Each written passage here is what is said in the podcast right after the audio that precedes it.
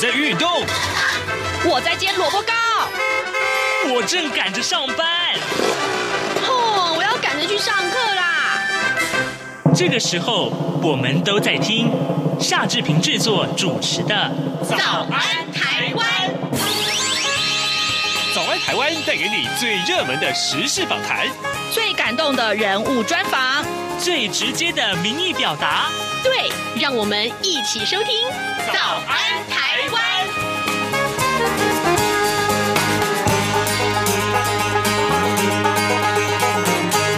早安，台湾！我是夏志平。今天是二零二二年的二月九号，星期三。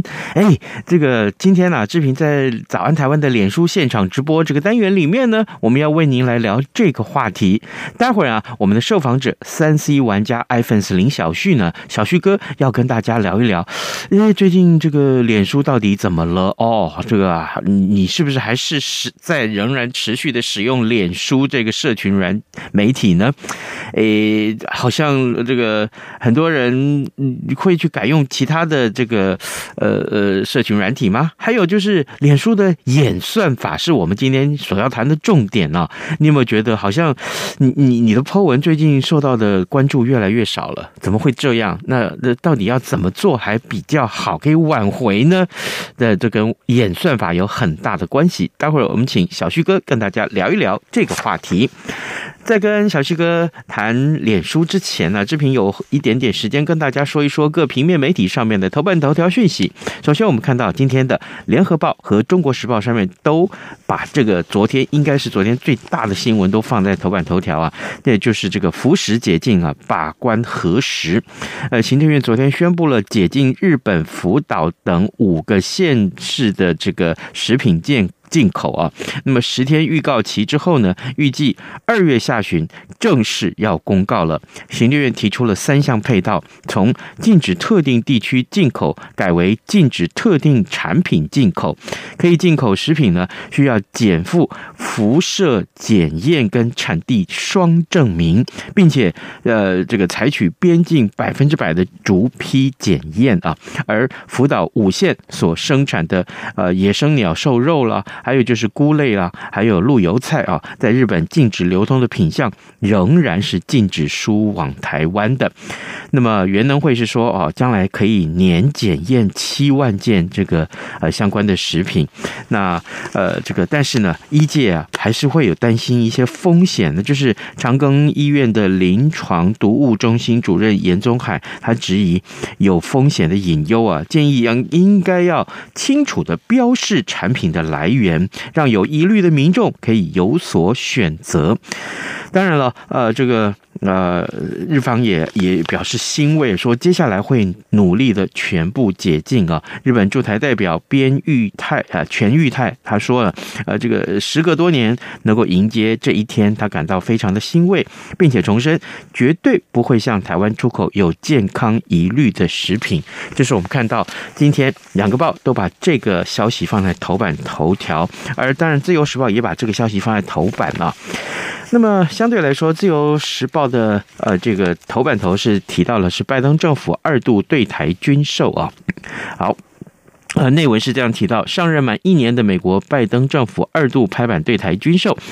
美国国防安全合作局在美东时间七号宣布了总额一亿美元，大概是二十七点八八亿台币啊的这个爱国者飞弹工程勤务案，将会进行知会国会的程序，预计一个月之后会生产。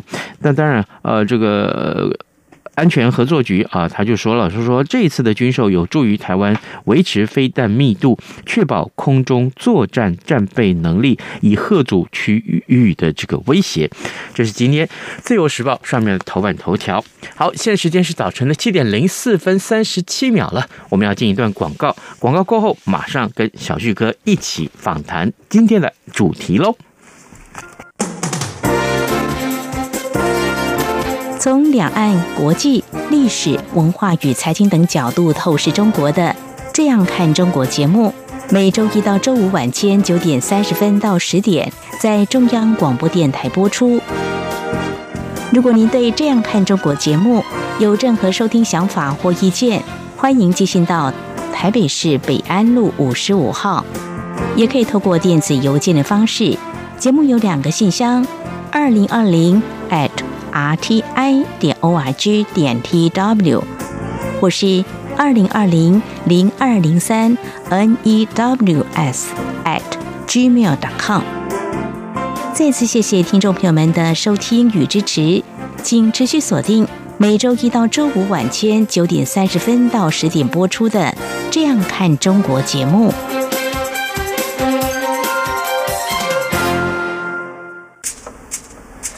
早安，台湾，你正吃着什么样的早餐？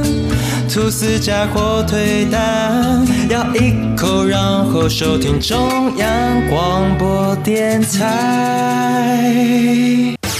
早安现场。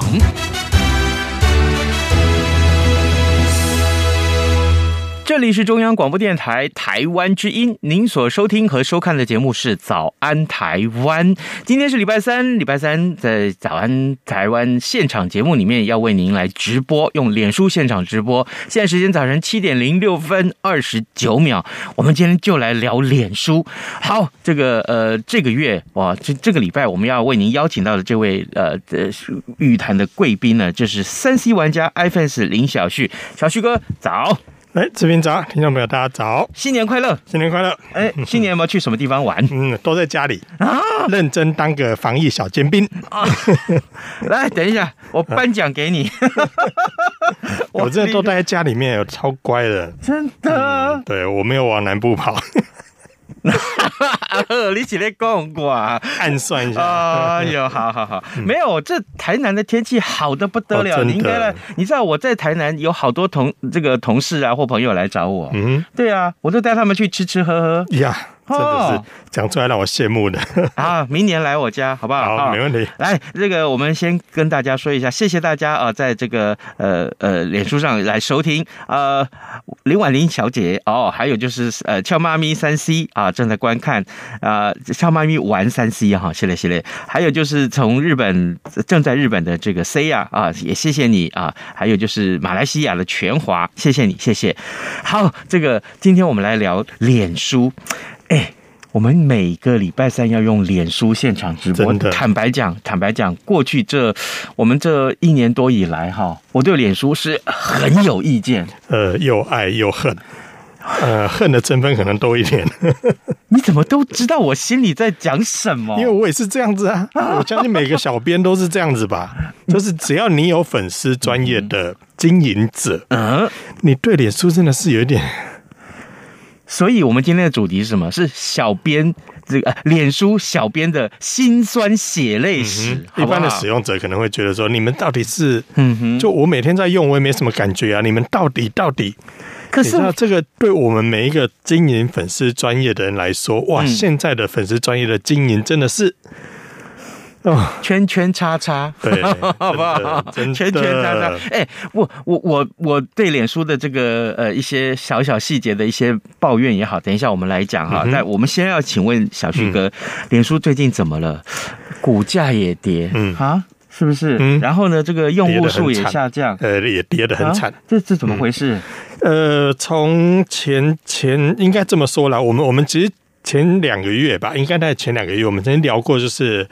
呃，Facebook 的母公司改成 Meta，嗯，对，进军元宇宙这件事情，哇，当时其实引起市场整个非常热烈的一个回响，是。有曾经蜜月过一小段期间，但是就在最近呢，他们公布了第四季的财报之后，嗯，哇，惨了，整个的财报不如预期，也马上的就反映到他们的股价跟市值上面，嗯，整个股价呃。下跌了大概二十，将近二十五 percent，是。所以如果换算成市值的话，大概是跌了七点五，诶，将近七点，就是七点四多了，在将近七点五兆的台币，市值蒸发了这么多。所以你看，这个第四季整个获利不如预不如预期，对它造成非常大的影响。是，而且除了呃，我们我们刚才讲的是说财报不如预期嘛。财报当然就是获利上没有没有跟原本的目标能够搭上，这个就对很多投资人来说就是一个不太好的讯号。可是如果再细部去看的话，它除了营收下降，嗯，连使用人数也在大幅的下降。这个下降大幅到什么程度？是以每个月消失一百多万个活跃用户来计算。我们所谓的活跃用户，就是你每天都有在用，很经常在用，就是随时拿起手机都在滑 Facebook 的这些活跃用户。是你光是活跃用户，每个月就少掉一百多万，这很可怕。我的妈呀！所以对于很多的这个投资者来说，他们当然会觉得说，哇，没有人在用 Facebook 了。嗯嗯嗯，对对对，包含我们之前其实呃，我们曾经看过一些报道，也在讨论说，现在会用 Facebook 大部分来讲。根据统计啦，嗯嗯，都是老人家比较多。那年轻人在哪里？年轻人在 IG。今天早上呀，小旭哥连续射我两箭，我水屌凶冷的。我我也在用，我也在用。好，所以你看嘛，之前就有很多统计分析就指出说，嗯，现在年轻人都在玩 IG，是，要么就在玩抖音，是，TikTok 这些这些社群软体。用 Facebook 反而比较少年轻人在用，嗯，即便年轻人有账号，可是他们也不常使用，或者是他们有注册，可是那个是拿来应付爸妈的，因为爸妈都在脸书上，所以不得已只好注册一个账号给他们加朋友，但是实际上他们是跑到 IG 去玩。那现在有越来越多的家长跑去玩 IG 的时候，他们，呃，他们就开玩 IG，不是他们也玩 IG，但是就一个账号给你。父母加 IG 的好朋友，他们去开另外一个分身，因为 IG 是可以另外开分身的，是他们就去玩他们的分身。所以呢，现在整个的 Facebook 的使用族群来说，我们也可以从之前的一些呃分析研究报告里面发现，年龄层其实也在偏高。是，那现在再加上整个活跃用户大幅的下降之后，哇，整个未来似乎嗯，大家对 Facebook。并不是这么看好，但能不能救得回来？呃，这点的话，可能大家接下来要关心的一件事情，也就是。最近真的，我们我们讲了，Facebook 屋漏偏逢连夜雨，你看嘛，股市值也蒸发了将近七点五兆，对对对，活跃用户又大幅的下降一百多万每每个月哦，嗯哼，最近呢，他又扯上了一些嗯，欧盟的一些相关的一些隐私规范。啊，他触呃，应该也不能讲说他触犯，而是说，目前在一些调查报告里面有指出，Facebook 在某些条约或者是某些条款上，或者呢某些技术应用上是不符合目前欧盟的一些隐私规范。嗯，所以呢，呃，欧盟其实针对这部这部分提出了一些纠正，跟希望 Facebook 做一些调整改善。嗯哼，可是 Facebook。给了一些回应，也就是现在名字叫做 Meta 的这家母公司，他们做了一些回应，觉得说，可是你们欧盟的一些法令啊，点点点怎么样怎么样，你们做了一些调整，其实呃又如何如何，变成他们有去配合欧盟的一些法规，嗯，他反而在 challenge 欧盟的一些法规对他们造成了一些影响，啊啊，这个就产生了一些困扰。嗯，那可能昨天或前天大家有看到一些新闻，有指出说。Meta 的一些呃内部的高层，甚至直接去呛欧盟的一些官员，说：“嗯，你们这些怎么样怎么样？”欧盟的官员甚至给给 Facebook 的回应，就是给 Meta 的回应是说：“其实我们不用 Facebook 或不用 IG，我们的生活也过得不错。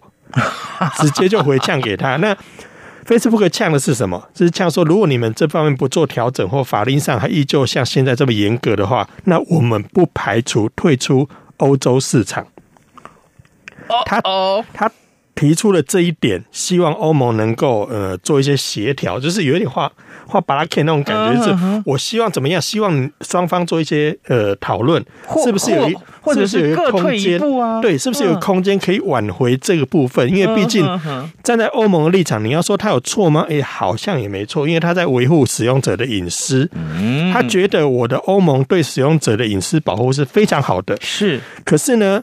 你们却把这些使用者的资料回传到美国啊？可是呢，到了美国之后，美国这相关的法律没有那么严格，所以我的使用者资料都跑到你美国去之后，你美国的相关法令对我的使用者，也就对我欧洲的使用者的隐私是没有那么有保障的。所以我们在保障我们的使用者啊，如果你不配合我们，或者是美国这边的法令也不跟着。一起变严谨的话，嗯，这其实对我的使用者来说是没有没有保障的，因为我使用者他们的消费习惯、他们的使用的足迹、他们的发文的内容、他们的点点点点任何东西，通通回传到美国。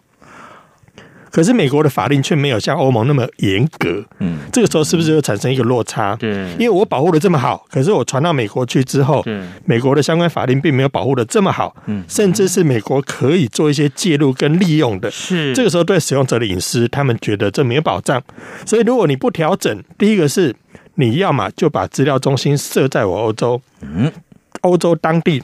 当地做管理，做最严格的保护，保护我的消费者，保护我当地的使用者。嗯，其实若干来讲也合理。诶，但是 Meta 不愿意啊，因为这增增加了它的营运成本。对，而且它必须把这些资料拆开之后，变成是它不能把资料带回他们的总部去做研究分析。大数据的统计，对，这对他的广告用户或者是广告投放来说，甚至是我要针对呃欧洲这一块市场，另外再打造一个资料中心，这个除了是成本之外，也必须要有大幅人力的投入。嗯，这个对他现在的状况来说，他也不乐见了。是，所以他在跟这部分在做一些协调的过程中，就产生了这两天我们看到的新闻。哦，所以很多使用者会说：“哎呀，Facebook 也就是 Meta 真的敢？”退出欧盟吗？以以我来看呢、啊，嗯，我觉得他不敢啊，因为欧盟，因为毕竟这是整个欧洲使用 Facebook 的人还是蛮多的，呃，大概四亿多而已啦，啊、所以我我觉得他不敢，而且为什么我觉得他不敢的情况下，是因为我就看了一下资料，微软啊，嗯。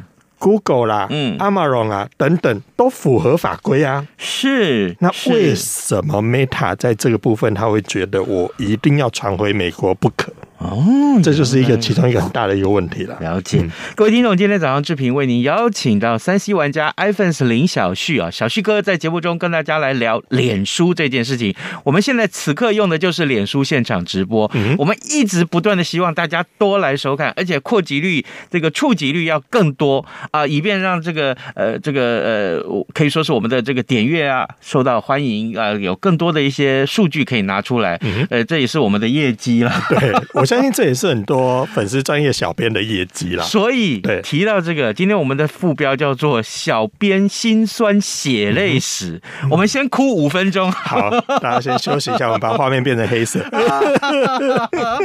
不是，你刚刚提到了演算法，嗯、演算法，我们这我们平均每个月的这个所有的节目主持人都要对演算法这件事情开一件开一次会议。嗯每个人一直不断的抱怨说：“为什么演算法又变了？”嗯，就是为什么大家不管怎么贴文，就会觉得哦，怎么贴文之后好像没什么人看啊，没什么回应啊，没什么点赞啊，没什么连那个背后数据就看到，就发现人数怎么越来越糟糕，然后你就不得不下广告。嗯，好，这个下了广告效果也不好。对。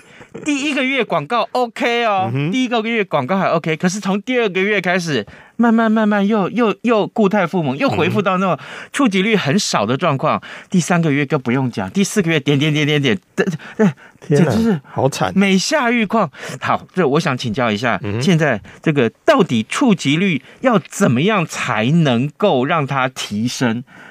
哎，这个这个真的普遍都很烂。这个真的大家都在，应该不也不能讲大家了，应该说每个小编都在看，都在观察，都在想看看怎么突破这个框框。是是是是。我们想想看，我们大概在一年前，就是早上台湾开始进行直播的时候，嗯，其实当时的整个直播的不管观看人数，或者是整个的我们讲触及好了，是其实。数字都还算不错，是没错，没错。可是随着时间，就是慢慢、慢慢、慢慢的往下掉。呃，频率也一样嘛。嗯嗯嗯嗯，开的直播的的状态或者是内容，其实。应该也都有一定的品质，对，没错。但是数字上就是会看到它不断的下降，嗯，就在这大概半年的时间里面，我们就会发现整个的数字开始往下降，可是又摸不着头绪。因为以往我们会觉得说，直播其实在 Facebook 上面的触及率或者是曝光度其实是不错的，嗯嗯嗯。但是这是在当时，嗯哼，它的演算法认证说，真的每个月、每季、每半年、每一年。都在改变，随时都在做调整。那我我们其实最近有在跟几个朋友在聊啊，就是说大家怎么样去做这些脸书上的一些曝光。嗯，就我们发现，我们现在只要贴文哦，就是在脸书上粉砖粉砖，我指的是粉砖，不是个人的涂鸦墙啊。是是是，粉砖上面你只要有贴文，你只要带连结，只要有连结。这个贴文的触及率就很差，然后你只要有连接，而且有预览，我们所谓的预览就是你贴了连接之后，底下不是会出现那个连接的标题吗？对对，还有它的图片吗？只要你有预览，这个贴文也是爆烂，触及率爆烂，爆烂。还有一个状况是，现在用直播，嗯，触及率嗯也超烂。小旭哥。前面这三个讲的，几乎都是大家都在用。早安台湾全部中奖，因为这个就是以往大家在粉丝专业的 贴文的方法，对，就是这样啊。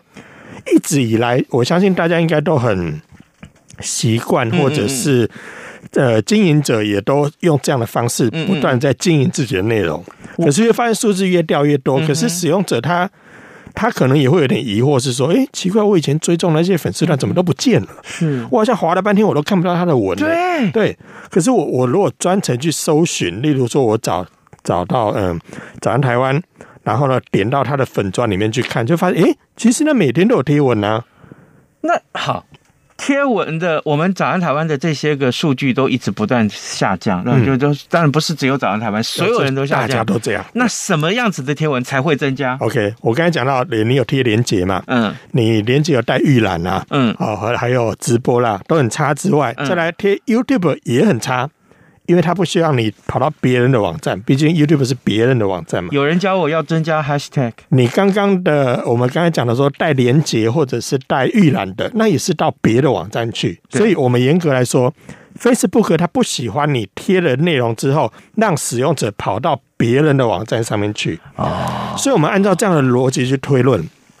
那如果我现在做一些贴文，这些贴文内容是能够留在 Facebook 上面的，嗯，例如现在很多人在用，嗯，这也是在比较之前，是。之前就很多人在用，我传图片上去，而且我传好多张图片上去，然后再加上 Hashtag，嗯哼，让使用者都留在 Facebook 上面，这样触及率总好了吧？结果也不好。啊。在刚开始的时候，其实效果还不错，就约莫在半年前左右，效果还不错。是，现在也不行了啊，因为我们刚才前面也提到嘛，演算法不断的在变，是每个月就每个月，或者是每一季、每半年、每一年都在调整。所以刚刚讲的连接，还有呃预览连接，还有 YouTube 这些都已经不行了。直播现在触及率也很差了。再来的话，加上很多图片的这个这个贴文，嗯哼，触及也不好。那现在到底什么主题好？对啊，到底什么好啊？大家仔细去看看现在的一些新闻的，呃，网应该说新闻的粉砖，嗯嗯嗯，他们的贴文你都会发现，那个贴文都有一个共同的特性，嗯，他们只贴一串字，一段三十个以内的字，并且这个字打上去之后呢，还要选 Facebook 它带给你那个丑丑的底图，有没有影响？嗯，有。现在用这种方式。触及率最好，东某新闻网几乎都是，平差新闻网、三差新闻网，通通一样。因为这些的小编哦，新闻网的小编其实他们在 KPI 上面是非常非常明确的，对，他们的 KPI 搞不好要求比我们还多，嗯，所以他们每一则要达到多少，甚至要导回他们新闻网站要多少流量，甚至要多少互动，嗯哼，都是他们的 KPI。所以他们的敏锐度其实比我们还高。啊！我我记得我曾经在两个月以前吧，我跟志平讲说，你去观察这些新闻新闻的粉砖，他们的小编怎么操作，大概就是现在的演算法。对，所以现在最好的触及的状态，大概就是直接贴文字三十个以内，然后呢，不要加 hashtag，不要加网址，嗯，只单纯的贴文。文文字啊，只贴文就是贴文字之后选择它的那个底图，或者你不选那个底图也可以，直接用三十个文字去贴文。那大家就会讲说，可是我直接用文字贴文之后，那我原本要放的连接怎么办？怎么办？现在的小编就是，当我贴上了三十个文字之后，在第一则留言，也就是我贴完那个文字之后，马上在底下第一则留言，就是我们自己把我们自己要的链接放上去。哦，有点惨烈，但是效果却还不错。今天我开始就这样实现，嗯哼，好不好？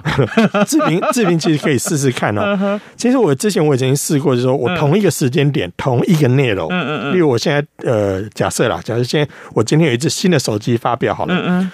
我这个手机的发表，我在同一个时间，嗯哼，我贴了只是单纯的文字，跟我再贴一篇有连接的这两个下去，嗯哼，半天后就去验收成果，非常非常的明显。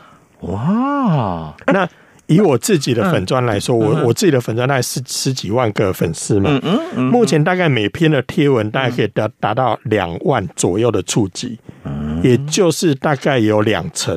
可是，在以往哦，以往就是 Facebook，如果你是用带连接的方式，它大概只有百分之一的触及，也就是如果如果如果现在你带有连接的贴文，或者是带有预览的贴文。大概你十万个粉丝里面，大概就是只有一两千个触及而已，很少。早安台湾就是这样啊，就差非常的多。所以，呃，之前可能很多人会讲说，我粉丝数越多，我的触及就越高。其实现在没有哦，现在真的很惨。所以，很多的听众朋友，如果你发现你在滑 Facebook 的时候，发现说，哎，我怎么有些粉专我一直都没有看到他们贴文？嗯嗯嗯，就是因为他们的贴文已经被演算法整个排除掉了。那这个状况其实对于 YouTube 更伤。因为我刚才前面其实有提到嘛，很多的 YouTuber 其实，在 YouTuber 本身上面，就是在 YouTube 本身上面，他们已经有自己的演算法了，所以那边已经够竞争了。可是很多的 YouTuber 是透过 Facebook 在做导流，对对，结果 Facebook 现在连 YouTube 的连接都给你超级下降，所以他们的经营更辛苦。那那怎么样再可以提升呢？就是说，嗯，比如说你你你。你经常一贴完文以后，你贴完自己的链接之后，立刻跟粉丝互动有用吗？呃，有用。哦。其实这个立即的互动这件事情，不管在 Facebook 还是在 IG 上都是，因为我们讲嘛，Facebook 或 IG 或其他或其他的，我们讲他们叫做什么？他们叫做社群软体。嗯，所谓的社群当然就是必须要互动，是。必须要多多个不同的人做连接，你跟陌生人去做连接，或者是你回复陌生人留言，或陌生人常常跑来你这边，甚至对你按赞、对你分享、对你留言，这些陌生的人越多，他会觉得你的内容是越受到消费者喜欢的，你的触及就会提升。所以呢，如果现在有人到你的粉砖上面去留言，是记得回他们一下啊。因为你在这个过程中，你跟陌生人互动，陌生人也会跟你互动，他们也会增加留言。当你互动增加的时候，对你的粉砖的品质，也就是所谓的 Facebook 它有一个衡量指标嘛，也就对你的品质会更好，你的触及就会相对就越高。所以这个对于很多的粉丝团的经营者来说，他们就会更累，因为不要不断的去回，不断的去互动，不断的去。那我们最近也发现一个现象是，很多粉丝团的小编他们会用自己粉丝团的名义到别人的粉砖上面。去互动，嗯，来做到刚刚同样的事情，因为使用者跟你互动，你回他嘛，嗯，你用你的粉砖去别的粉丝团跟别人互动，嗯，这个时候也是等于是有点像陌生开发。当你的陌生的人越来越越多人对你按赞，或越多人跟你回复、跟你互动，你的整体品质就会上升。所以这变成是一个双向。Facebook 似乎要你不断的去跟。新的使用者打交道，所以如果你一直困在你的使用族群里面的话，你希望能够跟你这一票人好好打好关系，在目前来讲已经是没办法了，必须要不断的去做陌生开发。小编心酸血泪，对，所以除了自己忙之后，我要跑别人家串门子，然后还 超忙啊！问题是你一天有二十五小时，有四十八小时吗？没办法，所以你看哦，你现在有 Facebook 对不对？还有 IG 呢。还有 YouTube 呢，还有有人 Twitter，还有网站呢，还有一大堆。如果你在之前还有什么 Clubhouse 啊，还有 Podcast 啊，有多忙啊！我们一天到底有几个小时？你是神吗？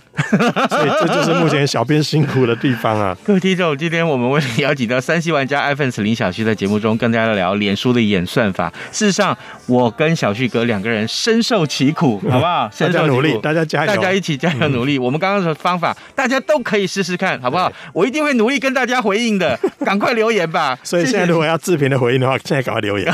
拜拜拜拜拜拜。